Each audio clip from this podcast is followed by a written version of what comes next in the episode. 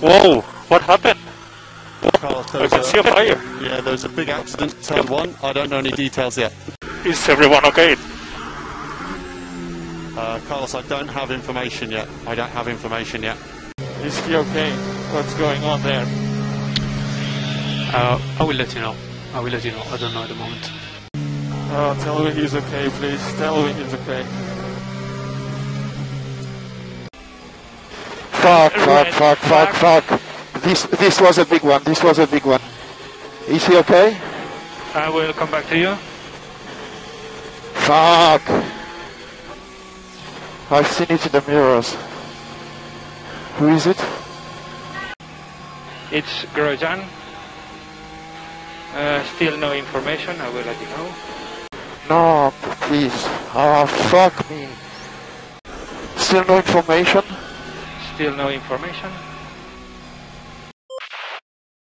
Yo sigo conmocionado, yo sigo, no sé, yo, eh, este capítulo es difícil, es diferente, amigos, por lo que vivimos el fin de semana pasado, escuchando a los pilotos en, ese, en esos radios que les, que les compartimos, son los, los radios de instante, justo el momento donde está sucediendo el, el accidente que sufrió Román Grosjean.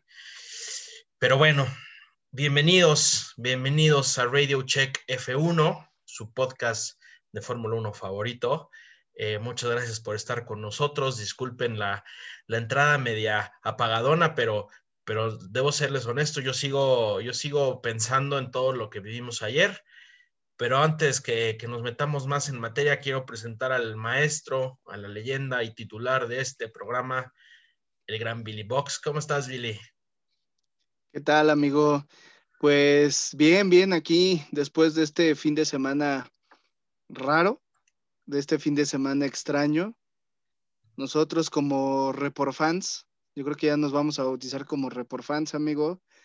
Eh, difícil por la situación que, que- pasamos este fin de semana en, en- en la Fórmula 1. Muchas gracias, Mau. Sí estamos hoy un poco más serios en ese sentido porque creo que merece respeto el tema de lo sucedido el día de, de ayer por la Fórmula 1. Eh, estoy contento, la verdad estoy contento porque para mí sería la tercera vez, si hubiera pasado lo de Román Grosjean, para mí eh, a nivel fan, report fan, eh, sería la, la tercera vez que veo un piloto fallecer de la máxima categoría. En el 94 yo tenía 11 años cuando vi lo de Ayrton Senna da Silva, eh, lo de Jules Bianchi y ahora por fortuna y, gracias a que eh, nuestro queridísimo Román Grosjean no, no sucedió nada, ¿no? Eh, ya habíamos tenido accidentes fuertes, este, ese accidente de Robert Kubica, que estuvo impresionante ahí en el Gran Premio de Canadá, por fortuna no hubo, no hubo muerte.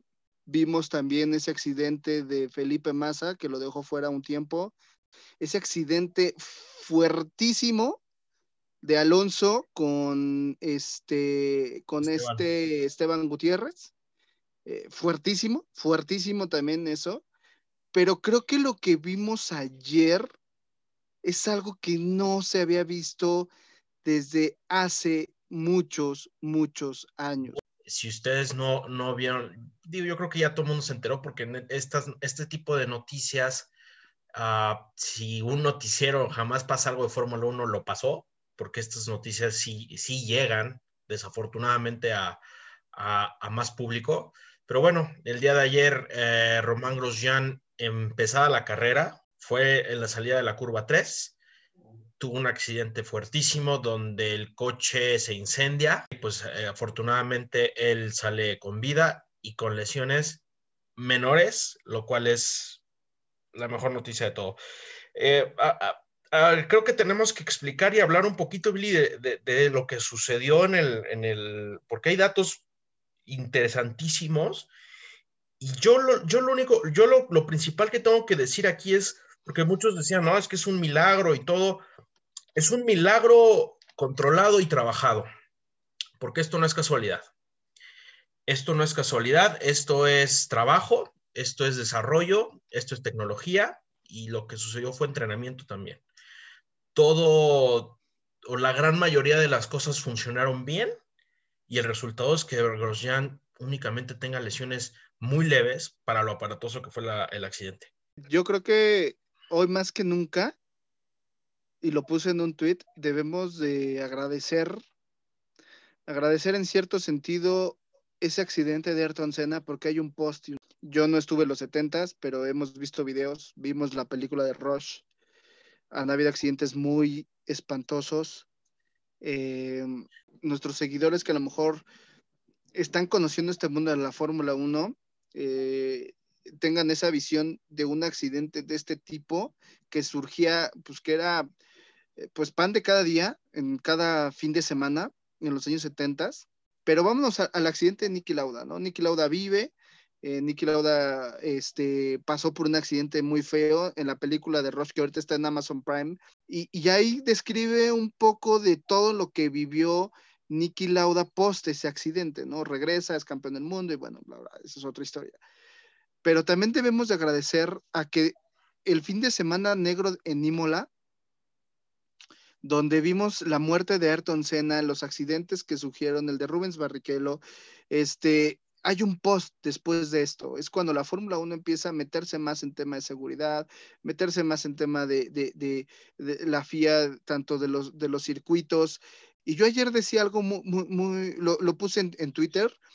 Dice, hoy más que nunca hay que agradecer a los que iniciaron todo este tema de la seguridad, porque también lo hizo Ayrton Senna antes de su muerte, post su muerte, Sid Watkins y Ayrton Senna, porque siempre velaron por la seguridad de las carreras, el trabajo con la FIA ha evolucionado tanto que afortunadamente ahorita no estamos viviendo una muerte de otro piloto de Fórmula 1 en este milenio, en esta época de mayor seguridad, de mayor tecnología, pudiese ser la segunda muerte, o pudo haber sido la segunda muerte de un piloto de Fórmula 1 en este nuevo milenio, Mau. Sí, lo, lo, lo, que celebramos y lo que por todo el mundo del automovilismo está contento es porque de verdad no pasó absolutamente nada con Grosjean. O sea, realmente las, las lesiones que tiene por lo que pasó son nada. Y, y, es lo que hay que celebrar. Y, y, por ejemplo, también lo de George Bianchi, que marcó el precedente para usar el Halo, que el Halo hoy le salva la vida literalmente a, a Grosjean de, que el accidente fuera fatal. Eh, vamos a, contarles de volada y con el mayor de los respetos lo que pasa en, el accidente y, todo lo que va, des, como desmenuzarlo, ¿no? Como, ir repasando lo que sucede y, dar algunos datos que hoy en día ya se conocen que en su momento no pasaban. Eh, lo primero, y lo voy a decir, repito, con mucho respeto, yo siempre he criticado a Grosjean, se me hace un piloto ya eh, muy errático, con demasiados errores, eh, que no estaba a la altura de Fórmula 1. Y aquí voy a decir algo que probablemente, pues, pero es, pero es, la verdad, es mi opinión, ¿no? Aquí es mi opinión. La neta es que no soy el, el oficial de pista ni nada, es mi opinión. Somos el, los report fans. El, el, accidente viene por, una, por culpa de él. El accidente se origina por su culpa. Que no hay otro, otro culpable más que él.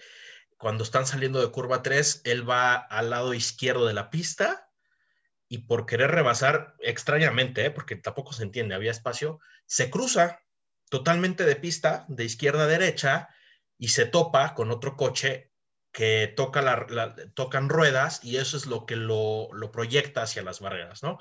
Pero antes de que pasemos a ese accidente, hizo lo que te enseñan, hasta cuando sacas tu licencia de conducir, Billy, te enseñan a no hacer eso, a cruzarte de un carril a otro así, bueno, de tres carriles y es algo que hace Grosjean. Sí, vemos la cámara on board y sí se ve que se le cruza Daniel Kiart al, al ruso, pero el único que sabe qué fue lo que sucedió y por qué se metió ahí es Grosjean, ¿no? Yo ¿Sí? creo que las investigaciones y los sensores del auto van a indicar por qué se fue para allá. Eh, decían que había mucha arena en, eh, en la pista, pero sí sea, es una maniobra bastante estúpida, perdón por la palabra, sí estúpida, eh, porque se mete eh, dentro de, tenía espacio, sí, sí tenía espacio, pero tenía se mete en un lugar. En esa línea. Sí, eh, pero, pero déjate eso, eso, eso, Mau, o sea, han habido muchas carreras donde hay choque de neumático y no sucede lo que sucedió el día de ayer, ¿no? Uh -huh. Recordemos que en el Gran Premio de, en el 2012, ese accidente fuertísimo también en el Gran Premio de Bélgica. ¿Quién creen que estuvo involucrado y también tuvo un- un- una sanción por eso? Eh, Grosjean tiene fama ya de, de siempre estar involucrado en accidentes, o sea, siempre, o no siempre, últimamente ha estado involucrado en muchos accidentes y muchos donde él es solo, ¿no? En- no olvidar es en, en Azerbaiyán también, cuando están abajo de- del safety car, donde él solito, calentando neumáticos, va y se estrella contra el- la barrera. O sea, accidentes muy infantiles que, que- que yo, y yo soy muy crítico de él y, y siempre he dicho, es que ya no está al nivel de Fórmula 1 y está ocupando un lugar que alguien más podría aprovechar. Y el caso ahorita es esto, ¿no? O sea, yo creo que se desvirtúa mucho y, y con justa razón, pero aquí el de la culpa es él. Pero bueno, ya pasa eso, el coche sale eh, disparado hacia una barrera de contención a 221 kilómetros por hora. El coche, pues son como unas flechas, ¿no? Hasta adelante. Consideras conmigo, Billy, son como flechas, son, son casi planos en la punta eh, eh, frontal. Se mete en un espacio de, ¿qué te gusta? ¿5 centímetros? Que tiene la división entre los guardrails Sí. es una división entre placas, digamos. El coche se mete ahí y se parte a la mitad. Punto número uno. El que se haya partido a la mitad no es casualidad, pero está planeado para que suceda eso. O sea, no, no crean que, que fue sin querer, no. Los coches de Fórmula 1 están diseñados de tal manera que cuando hay un accidente de cierta magnitud, el coche se puede desprender perfectamente la mitad. Vamos a subir algunas fotos en nuestras redes sociales donde se ve literal un corte perfecto en, la- en- en el coche, porque está diseñado de esa manera por, para que la parte trasera del coche absorba algo de la fuerza del impacto. Atrás está todo el motor, el, combustible, mangueras, componentes eléctricos para separarlo. Y hay lo que se llama el- la cápsula de vida, que es donde está sentado el, cockpit. el, cockpit, pero se extiende a la cápsula de vida, que es el, el punto más fuerte de un coche. Lo demás está diseñado para que se deshaga, se haga trizas, menos donde están ellos, ¿no? Entonces se rompe el coche y lo que se incrusta entre las barreras es, es el habitáculo de vida, donde está el piloto. Y pues en cuestión de segundos hay un llamarazo impresionante, ¿no? Flamas, y yo me acuerdo haberlo visto, Billy, en vivo cuando, porque te ponen la toma de frente, ¿no? Ves los coches viniendo de frente y de repente se cruza uno y, y explota. Bueno, yo a mí el, el, el, estómago, ni siquiera sabíamos quién era, ¿no? En su momento no sabíamos ni quién era, pero el estómago se te hace nudos porque sabes que algo está mal. O sea, sabes que eso no es normal y eso puede acabar mal.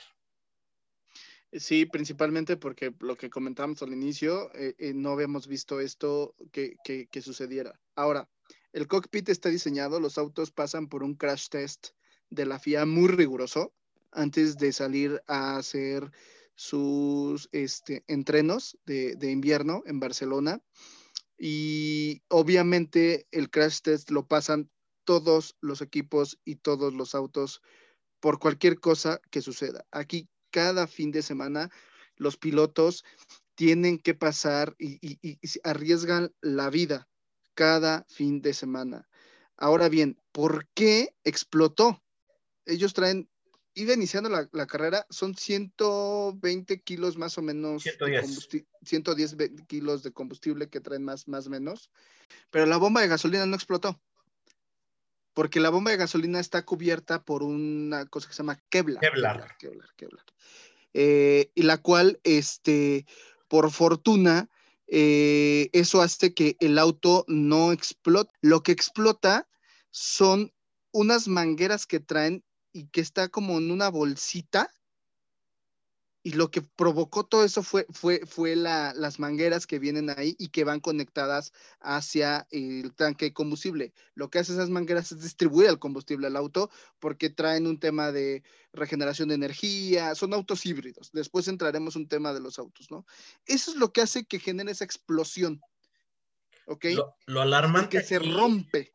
Lo alarmante aquí es que esa explosión tan impresionante, pues fueron unos casi gotitas, o sea, no gotitas, pero fue muy poquito combustible lo que provocó eso. Imagínate ver una explosión de, un- de 100 kilos de, de- de- de combustible. Porque obviamente el, coche está diseñado, o sea, el, el tanque de gasolina está diseñado para que jamás en su vida O sea, le puedes pasar un tanque encima y jamás se va a romper, pues por lo mismo. Trae 100 kilos ahí, pues, lo menos que quieres es que se rompa y que se salga la gasolina. Pero pues obviamente estas mangueritas, como los coches de cualquiera, ¿eh? los coches pues obviamente está conectado las mangueras del tanque de gasolina hacia el motor y etcétera, etcétera. Y el chispazo, todo lo que conllevaba ahí. bueno, el golpe y todo hace que haya fricción y hay una chispa y pues por eso se, se incendia todo. ¿Se acuerdan que la semana pasada hablábamos de las fuerzas G que soportaban los pilotos? Que decíamos, no manches, es que 6G es fuertísimo y que no sé qué. Bueno, el madrazo que se metió Grosjean fue 53. 5, 3, o sea, 53 veces el peso de él. Y en seco, en desaceleración. O sea, fue monstruosamente fuerte el golpe. Sí.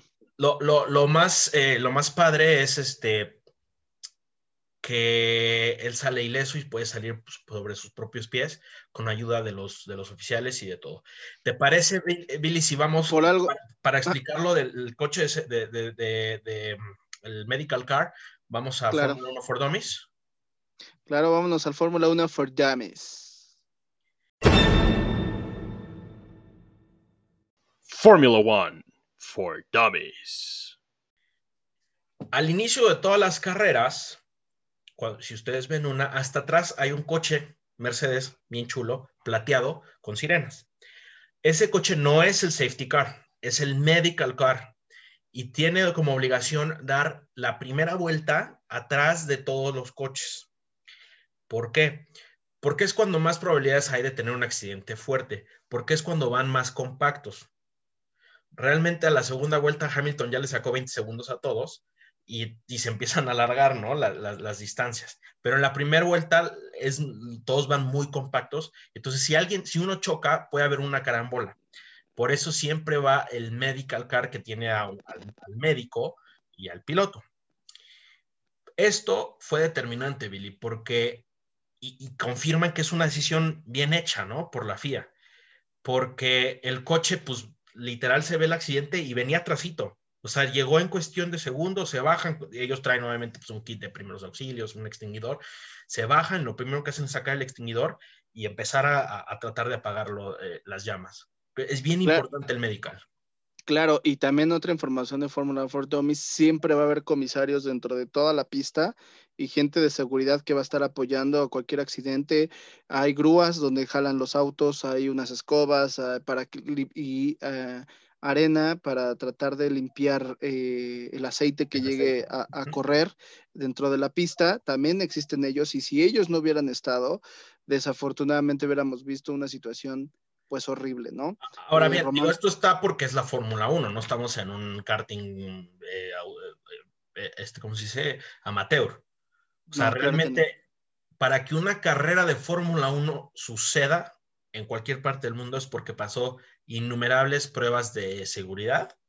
Aquí el, el único detalle que yo veo malo y que todo y, y que muchos de los profesionales y los que sí saben, no como nosotros, que coinciden es que, que el guardrail estaba solito y no tenía estas llantas que tienen normalmente todos atrás que son para amortiguar el golpe.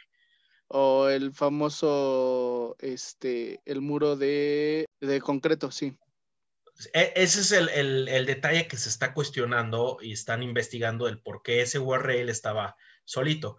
Pero yo creo que también, pues por las condiciones del, del- del accidente y por cómo pasa, pues, pues, un- digo, si hubiese estado otra cosa, quién sabe qué hubiera pasado. Pero bueno, yo decía desde un inicio que era un milagro eh, controlado, porque todo, hace- ah, todo funciona bien para salvar la vida de un piloto.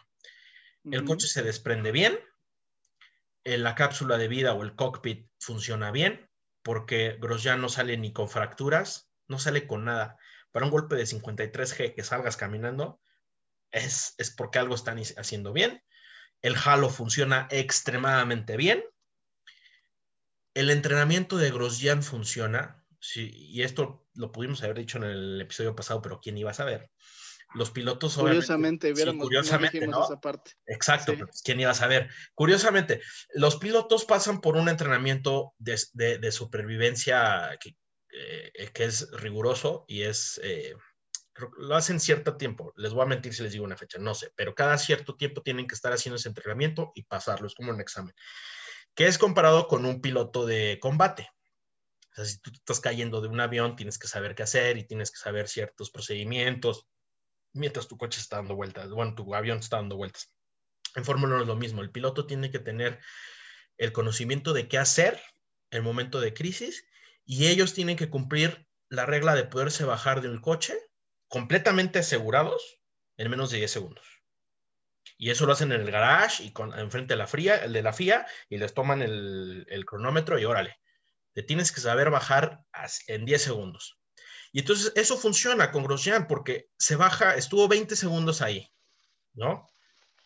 En 20 segundos se logra zaf- zafar y salir. ¿Qué más funciona? Funcionan los protocolos de seguridad de la Fórmula 1, funciona el auto de médico, funcionan los, los marshals o los, los eh, comisarios de pista, funcionan de maravilla porque todo eso se conjunta para salvar la vida de un piloto. Si algo de eso no hubiera funcionado, hoy estaríamos hablando de un día muy triste, de un día negro, donde probablemente la vida de un piloto hubiese, se hubiese perdido, ¿no? Entonces, todo funcionó, Billy. Ese es el milagro. Eh, es, es algo que debemos alegrarnos porque el mismo Román Grosjean se quejó muchas veces del halo, todos nos quejamos del halo, Yo también, yo que la chancla voladora, hacíamos burlas, hacíamos Lo- todo. los, que no, los que digan, bueno, ¿y qué madres es el halo? El halo es lo que está hoy en día en los, los coches este, arriba de los pilotos. Es literal, como lo bien le dijiste, una, tiene forma de chancla. y es un aro que pusieron a partir del fallecimiento de Jules Bianchi eh, para proteger, la, ahora sí que la cabeza de los pilotos. Claro. Eh, realmente toda la descripción del cockpit es, es, es algo impresionante que voy a describirlo un poquito a- así rápido. Es una cápsula que parece... eh, ¿Recuerdan la caricatura de... Yo creo que a lo mejor no te tocó en tu época, porque tú estás más chico que yo. Este, eh, los halcones galácticos, que salían como de una navecita que era como, como si fuera una cabecita o un pico de un águila, de, de un halcón, un águila, un halcón, Hagan de cuenta que es el cockpit y, trae eh, la punta que separa la suspensión donde van los neumáticos. Toda esa capsulita la vamos a poner en nuestras redes sociales para que la puedan ver y viene todo, todo, toda la descripción a detalle de cuál es el cockpit, ¿no?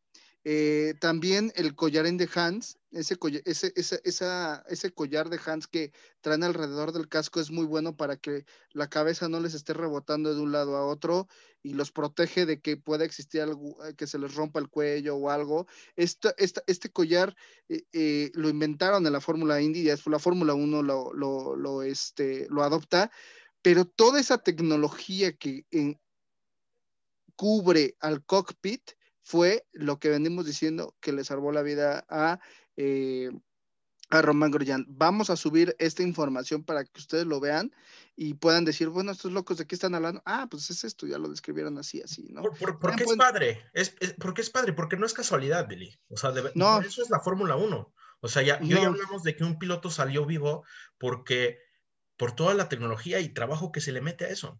O sea, la, inge- la ingeniería que tiene el cockpit que nos acabas de decir, pero de la manera más dummy para, para entenderla, Sí. está cañón. O sea, e- es un mundo dentro del cockpit. O sea, el- y, y todos los test y todas las rigurosísimas pruebas de calidad que tiene que, so- que sa- pasar, está cañón. Exactamente. Y esa es la Está- belleza de la Fórmula 1. Es, esa es la belleza. Y yo voy a decir una cosa. Dentro de la Fórmula 1 nunca había un accidente, una explosión así. En otras categorías sí hay accidentes. Porque van a decir, ah, qué payasos. En la NASCAR chocan más fuerte. En la Indy igual, pues van en óvalo. Sí, son carreras que a mí me gustan, que, que, que, que las veo y que también hablo de esas. Pero en Fórmula 1 se han metido tanto al tema de la seguridad que sucede ese tipo de cosas es impensable pero ya en tres años, cuatro años ya sucedieron dos accidentes fuertes que cada piloto este, no, no sale a arriesgar su vida sin ningún problema. Ahora, Pero, y, y qué bueno que lo dices, perdón, Billy, porque también no hay que olvidarnos que esto es racing. O sea, esto siempre va a estar presente, este factor de riesgo y de que en cualquier minuto todo se puede ir al carajo, siempre está ahí.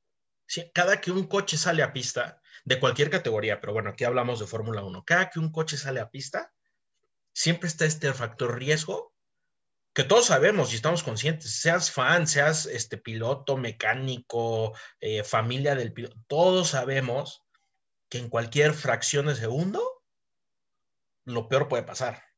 Y es parte también del deporte, o sea, está en el ADN. Es un deporte de riesgo, lo hablamos la semana pasada en el podcast, porque ahí vamos al siguiente tema, que va dentro de lo sucedido el día de ayer.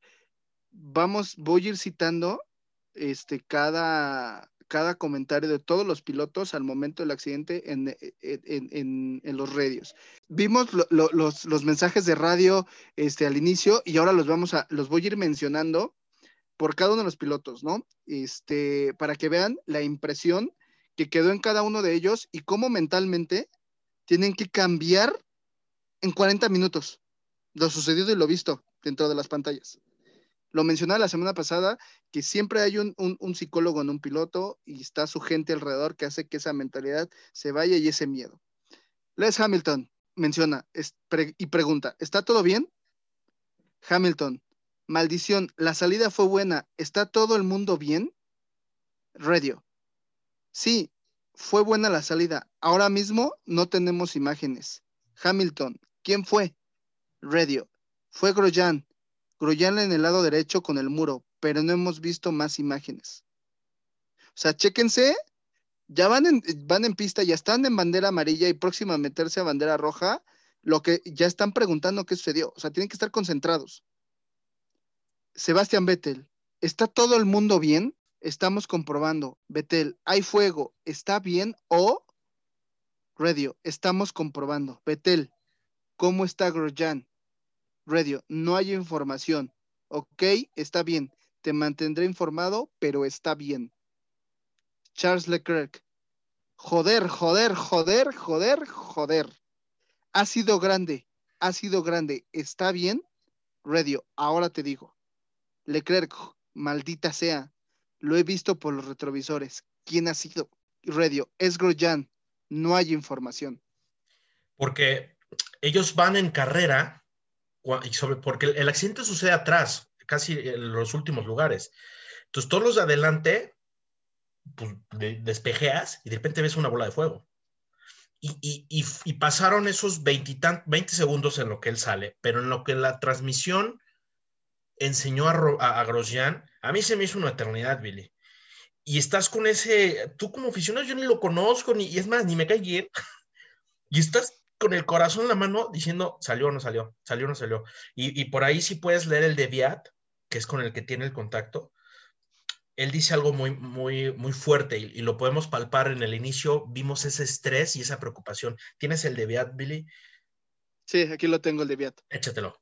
Viat dice, no sé qué está haciendo el Haas.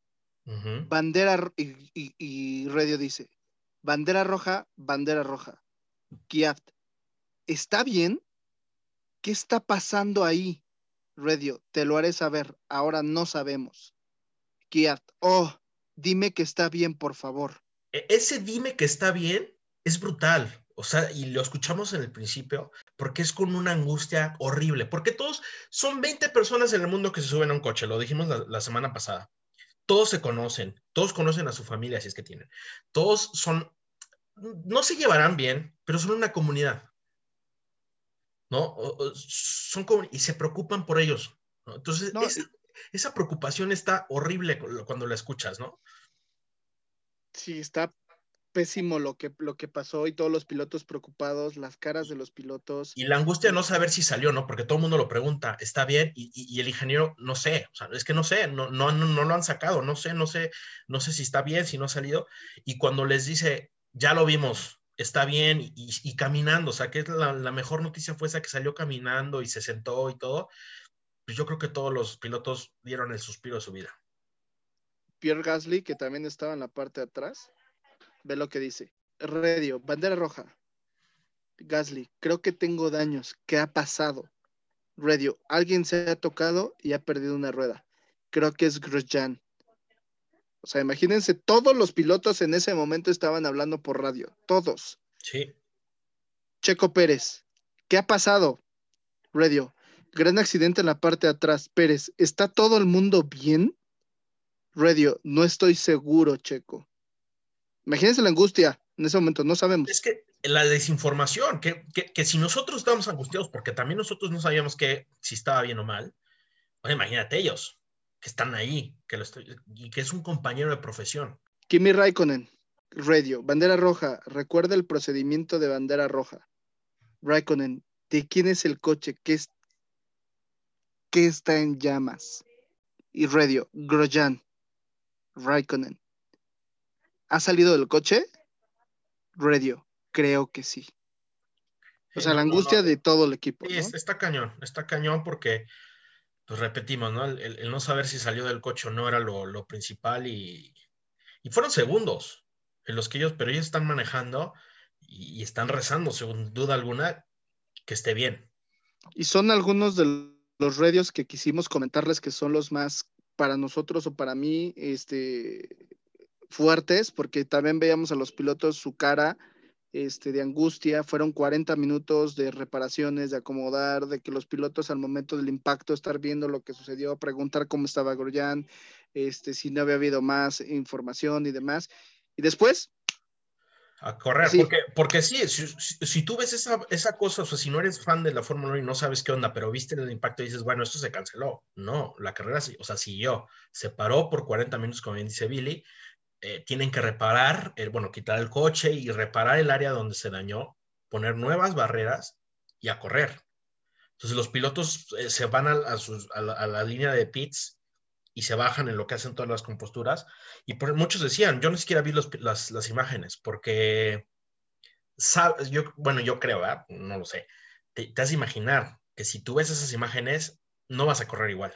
están preparados mentalmente para, para hacerlo, eh, porque al final del día son profesionales, se preocupan por su compañero y, y- y creo que eso lo traen en la mente que puede ser eh, el piloto A, piloto B, piloto C, o el piloto, o tú como piloto mismo sabes que en algún momento dado puede suceder algo fuerte, ¿no? Todos están expensas a que llegue a suceder esa situación. Y bueno, yo creo que ya para no tenerlos tan angustiados, Sí, sí, vámonos al resumen pero ya a bueno. cosas buenas. Eh, te voy a decir algo, este podcast número 6 es como cabalístico.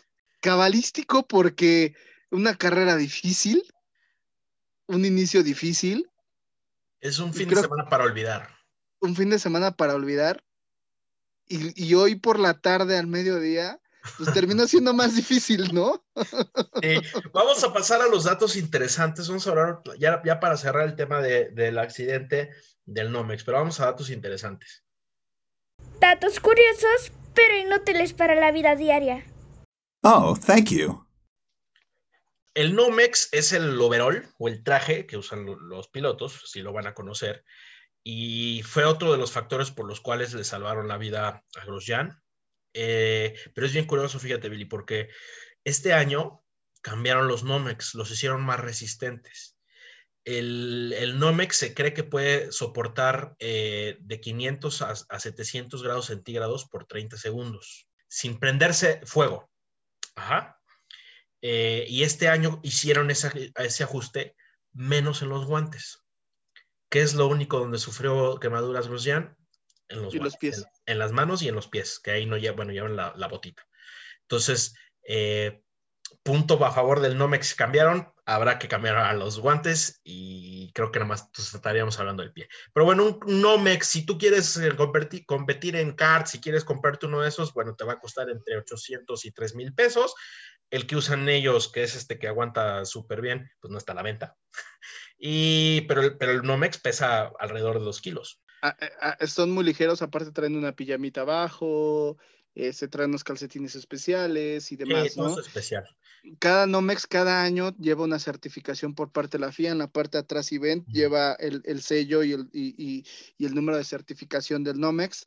Es correcto. Esto es para protección completa del piloto porque, pues al final del día, ayer vimos que sí funciona. Y bueno, pues ya pasó todo esto, se volvió a correr. Se dio la carrera, eh, sí, bueno, con un sobresalto, dos sobresaltos. Uno primero, el señor Stroll se volteó, pero nos vale madre. Y, Ah, pero hay, hay un tema. Ahí se ve que el halo sí sirve porque Sí. otra vez un, un incidente con Kiaft y se voltea y ahí sí penalizan a Kiaft este, con 10 segundos en pits, pero bueno. eh, lo, lo- lo bueno es que él dice, Stroll dice, fue más aparatoso de lo que realmente fue, porque no le pasó absolutamente nada.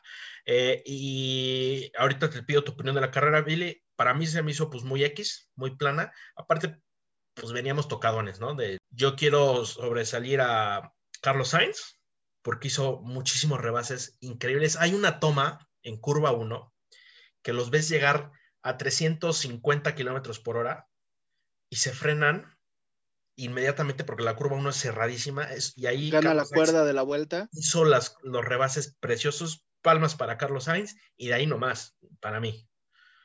Esa- ese, ese rebase, ¿te refieres al que le hizo a Charles Leclerc? No, es, que se los hizo a todos. O sea, A todos. Hay un rebase que, que le hizo a Charles Leclerc. Buenísimo. Para mí el, piloto... año aquí estoy, no te voy a dejar. Sí, ¿no? O sea, sí, a- así como que, para pues, no mí, te voy a- no- de los mejores pilotos de la carrera, Carlos Sainz, porque de verdad rebasó lo que quiso y lo hizo perfecto. hizo una carrera estupenda a pesar de que vimos su cara dentro de la transmisión de lo sucedido que estaba preocupado. Pero sí es una carrera bien, bien, a mí me gustó porque las estrategias que se estaban, estaban siendo eh, eh, a mitad eh, de, todo lo que fue la parte de los pits, de la entrada de los pits y los undercut, yo tenía miedo que el undercut, que, que, que de Albon hacia Checo Pérez fuera porque estaban 38-6, 34-5, estaban ahí pegados 2-3 segundos más o menos. Sí, Verstappen y, y Hamilton estaban en otro, en otro nivel, en otro mundo, le estaban sacando raro. 11 segundos, qué raro, 11 segundos a, a Checo Pérez, pero Pero Checo venía conteniendo a Albon súper bien. lo venía conteniendo porque venía administrando el neumático y todo, ¿no? Eh, creo que el, el equipo hizo buena estrategia en pits porque no se tardaron tanto tiempo. También hizo muy buena estrategia esperando a ver qué es lo que hacía Red Bull al entrar al pit, para ellos ver qué pasaba. Normalmente cuando entraba primero Red Bull entraba Checo, que fue así la- dos veces, y entonces Checo traía neumáticos, pues dos, dos tres vueltas de, de, de más vida de los neumáticos a los que traía Albon. Albon estaba 30, 40 segundos abajo de su compañero de equipo, que la verdad hay un comentario de Verstappen ahí que dice, pues yo no sé para qué tengo un compañero si va a estar detrás casi, casi, así diciéndolo. Este, pero la verdad la estrategia estuvo muy buena por parte de todos. A mí el que me decepciona completamente es Valtteri Bottas peleando los últimos lugares. Me Ah. recordó a esos Mercedes antes de que llegara la, la fortaleza y la hegemonía de, de Mercedes a- a- actual. Pero bueno, eh, la, la- la carrera a mí se me hizo interesante por ese, por ese tema de estrategias con los neumáticos, porque unos iban a una estrategia y lamentablemente les cambió todo, ¿no? Eh, Checo entra dos veces a pits. Este, la primera vez que entra a pits saca neumáticos duros eh, nuevos, que eso le ayudó a tener más o menos unas veinte y tantas vueltas aproximadamente. que pensábamos que iba a irse al fin de carrera con eso, ¿eh? pensábamos, pero yo creo que también la estrategia que él traía, la verdad le sirvió completamente porque vuelve a entrar a pits, hace el undercut y queda en tercer lugar, manteniendo a, a Albon entre 35, 34, 35, ¿no? Que, que, que otra vez es una muy buena carrera de Checo. Y si tocamos mucho el tema de Checo, pues porque somos mexicanos y, y pues es nuestro... Somos report fans. pues somos report que- fans y, y- y decimos todo, pero bueno, Checo porque ahorita como que también es el piloto de moda en todo el mundo, pero, pero es una muy buena carrera de Checo otra vez.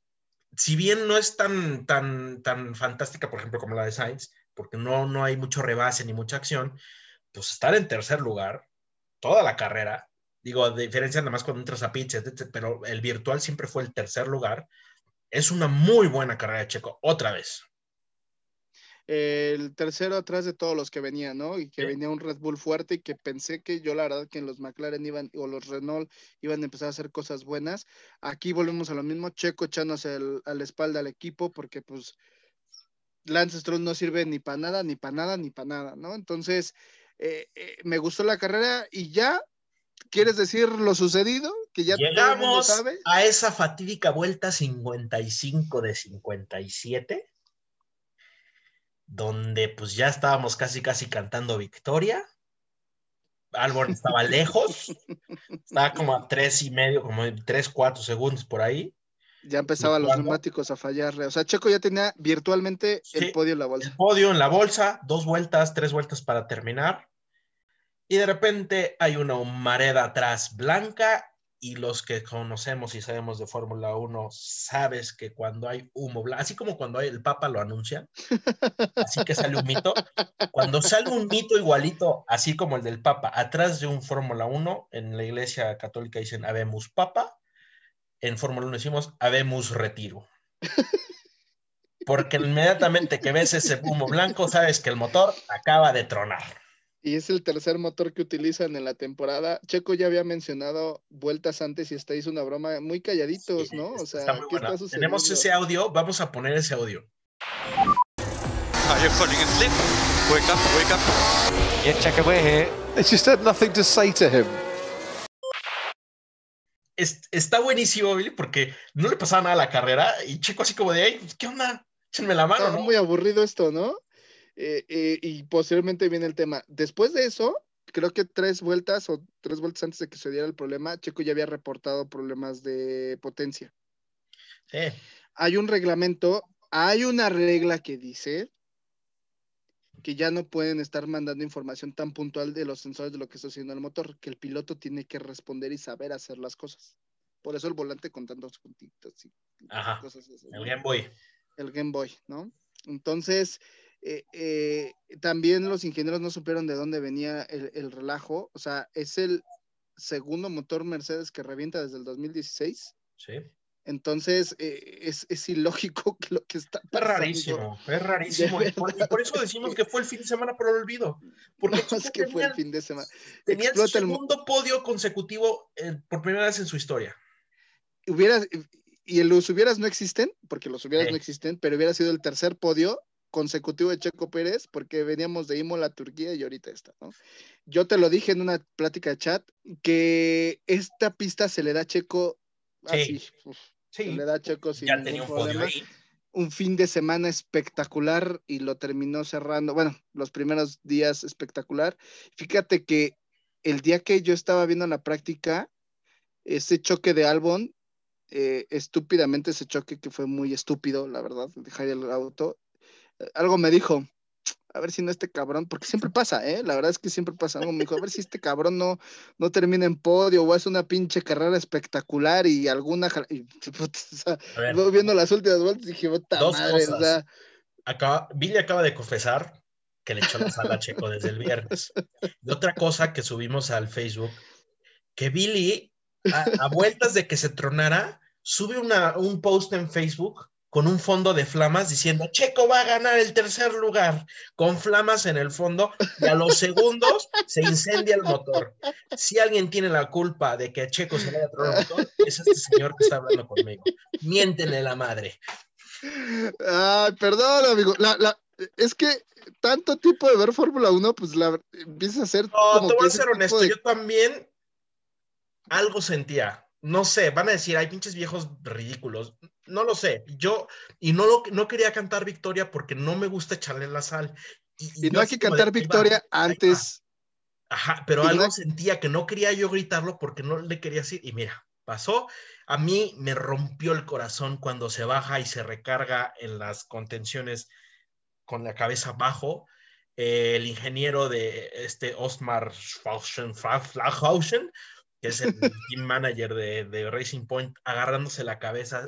A mí me rompió el corazón esas dos escenas, pero bueno, así es las carreras y eso pasa y Albon con el que está compitiendo por un asiento en Red Bull se quedó con ese tercer lugar.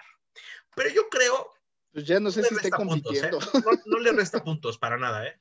Al revés, No, siguió sumando puntos, porque la Sí, carrera estaba y el tercer puesto es suyo por cuestiones que no están en sus manos, se le va. no, ese podio fue de chocolate y, y, y- y heredado, realmente. Vamos a, tenemos a Checo invitado a nuestro programa porque hoy dio una conferencia de prensa y lo invitamos. Este, y nos, nos da su opinión después de la carrera de, de, de- de todo esto que pasó. Vamos a escuchar a, a Checo. When when I had to retire, uh, it was a big hit, you know, personally. But I think after what happened today, you really put everything into perspective. And, and for me, it's one podium less, one podium more doesn't matter. You know, the most important today of the day, I think, it's uh, that Roman is with us. that he escaped that uh, that accident, and, and we have to see what we are able to improve, you know, on the safety side because uh, we don't want to see those kind of accidents. Y es lo bonito, ¿no, Billy? Le vale madre si un podio no. Hoy, hoy creo que a todo el mundo nos vale madre quién ganó, si ganó Hamilton, si no, la carrera nos, nos vale madre. Lo más bonito es que hay un piloto que sigue vivo, que está bien y que no hay nada que lamentar y compartimos. Y, y, todo el mundo se le fue en palmas a Checo por esa declaración de, de, decir que no importa, ¿no? La perspectiva de ganar un podio, no, eso no importa, lo que importa es la seguridad de la gente. Claro que sí, y vimos cuando terminó la carrera la cara también de Hamilton, así como, no fue la cara típica de festejo. No, no fue así es, como es, de. Pues, claro, ha de saber, ha de saber hasta mal, ¿no? Sí, y la declaración de Checo acertadísima, muy buena. Palmas. Checo, lo he dicho en programas anteriores, no tiene nada que perder, tiene mucho que ganar. Y... y para cerrar, Billy, este programa, porque se nos está acabando el tiempo, hoy nos invitaron a nosotros como Radio Check, ya fuente de información confiable, cotorra y de sillón. Fuimos, por fans. fuimos invitados a la conferencia de Checo Pérez, junto con todo el mundo, pero estuvimos invitados. fuimos invitados y este dio una conferencia de prensa que se pospuso 40, casi una hora, porque por ahí acá mi compañero de sillón me chismeó que estaba grabando con Netflix, entonces el Drive to Survive temporada 3 va a estar buena. Y dio una conferencia de prensa que pues había levantado muchísima especulación, si iba a anunciar su futuro, qué iba a pasar, si sí, no, que ya iba a anunciar con Red Bull. Eh, ¿Y qué pasó? Nada. Yo veo un checo ya como que tranquilo. Ya veo un checo, no sé, lo voy a resumir en seis te, puntos. Te voy, a decir, te voy a decir rápido cómo lo veo yo. Yo ya hice mi parte, yo ya no puedo hacer más. Yo estoy haciendo lo que estoy haciendo y lo estoy haciendo fenomenal, pero yo ya hice mi parte. Está en manos de alguien más y él lo entiende, que es, ese alguien más es Red Bull. Sí. Y pues lo que ellos digan. Y, y, te digo que yo tengo seis puntos que, que para mí es toda la conferencia de prensa. Échale. No habrá noticias a después de Abu Dhabi. Tiene opción de ser piloto de reserva uno de los en, en, uno de los equipos más importantes de la Fórmula 1 para se el dice, 2021. Se dice que es Ferrari. Pero Ferrari para Pero él, piloto él, de reserva no quiere, es muy pesado. Él, él no, no quiere. quiere. O sea, no, no, no quiere. Ya tiene prácticas con un equipo para el 2022. En su opinión, la Fórmula 1, este, este punto sí es relevante. La Fórmula 1 pronto estará con 10 pilotos buenos y 10 pilotos de relleno. Este punto es muy importante, ¿eh? Y, y, y es lo voz, estamos empezando a ver. Y es voz autorizada. O sea, si lo dice Checo no es porque anda ardido o ay, anda. No. Yo creo ya, que si es una. Si, yo creo que esa, esa, frase sí va a sacudir un poquito el, los cimientos de la media y de, de, todos, porque es una frase que es cierta.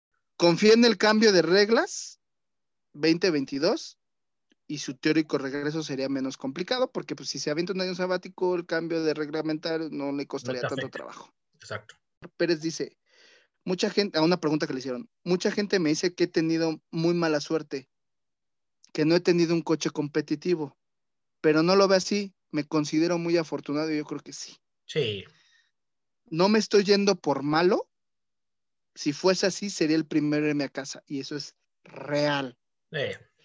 Antes los periodistas británicos le tiraban y le decían piloto de paga, piloto no sé qué, piloto. y ahora dicen, no, es un piloto que es estupendo y con el extra y con la cereza en el pastel trae dinero en la, en la bolsa.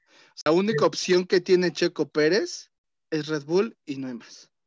Y eso va a suceder o sea, por ahí del 14 de diciembre, que, que es un día después de la última carrera en Abu Dhabi.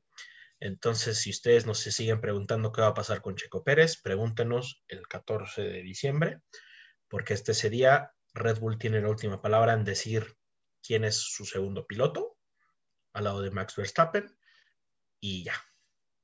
Y también algo, algo que también comenta Checo es que pues su contrato se fue sin penalizaciones, o sea que pues no penalizaron al equipo. Yo creo que ahí su representante hizo las cosas mal. Dime qué equipo no va a querer un piloto consistente, que no te choca, que no te tiene ningún problema. Todos los equipos, si tuvieran alguna oportunidad, te puedo asegurar que si el mismo Renault tuviera la oportunidad, se lleva a Checo. Si tuviera la oportunidad Ferrari, se lleva a Checo. Si McLaren probablemente regresaría a Checo. Pero pues, desafortunadamente los asientos de Se pilotos cerraron. buenos se cerraron y no, el único que está abierto es el de, el de Red Bull. Yo, yo creo Pero- que el- al final la, la frase que yo les quiero compartir a todos que dice Checo es Pero les quiero pedir también que de todo corazón disfrutemos todas estas últimas dos carreras como si fueran las últimas. Eh, no sabemos qué vaya a pasar. eh, yo las estoy asumiendo así como si son mis últimas dos carreras en la Fórmula 1. De hecho, eh, estoy trayendo a mi familia porque no sé qué vaya a pasar después de, después de Abu Dhabi. Eh, todas las opciones que les platiqué, ¿no? Una es continuar, que es mi prioridad, pero no depende de mí. La segunda, tomarme el año, el año sabático y puede que a mitad de ese año decida que ya no quiero continuar más en las carreras y quiero tener una vida diferente. Entonces, o puede que regrese en el, ve- en el 22, no sabemos. Por eso les pido que disfrutemos mucho estas dos últimas carreras, como si fueran las últimas. Y, y nada, que, que aquí tienen un amigo para siempre y, y que recordemos siempre esos grandes momentos juntos. It's been a long day without you, my friend.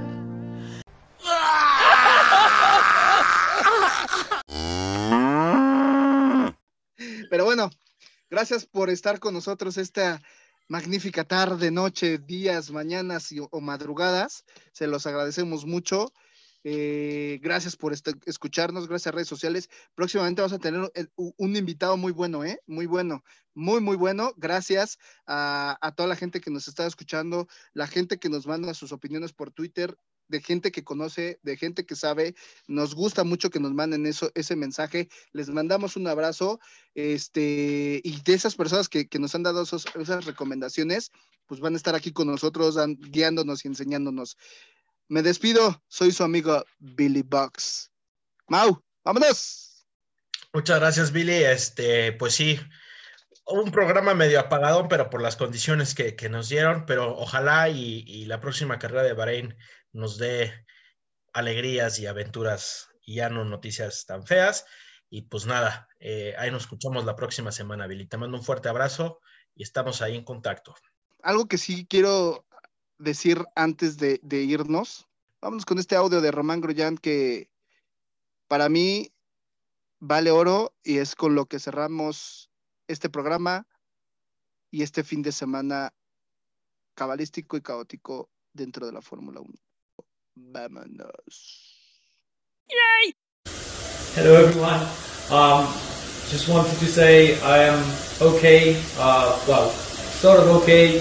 Thank you very much for all the messages. Um, thanks, thanks to all the medical staff at the circuit, at the hospital, and uh, hopefully I can write you quite soon some messages and tell you it's going.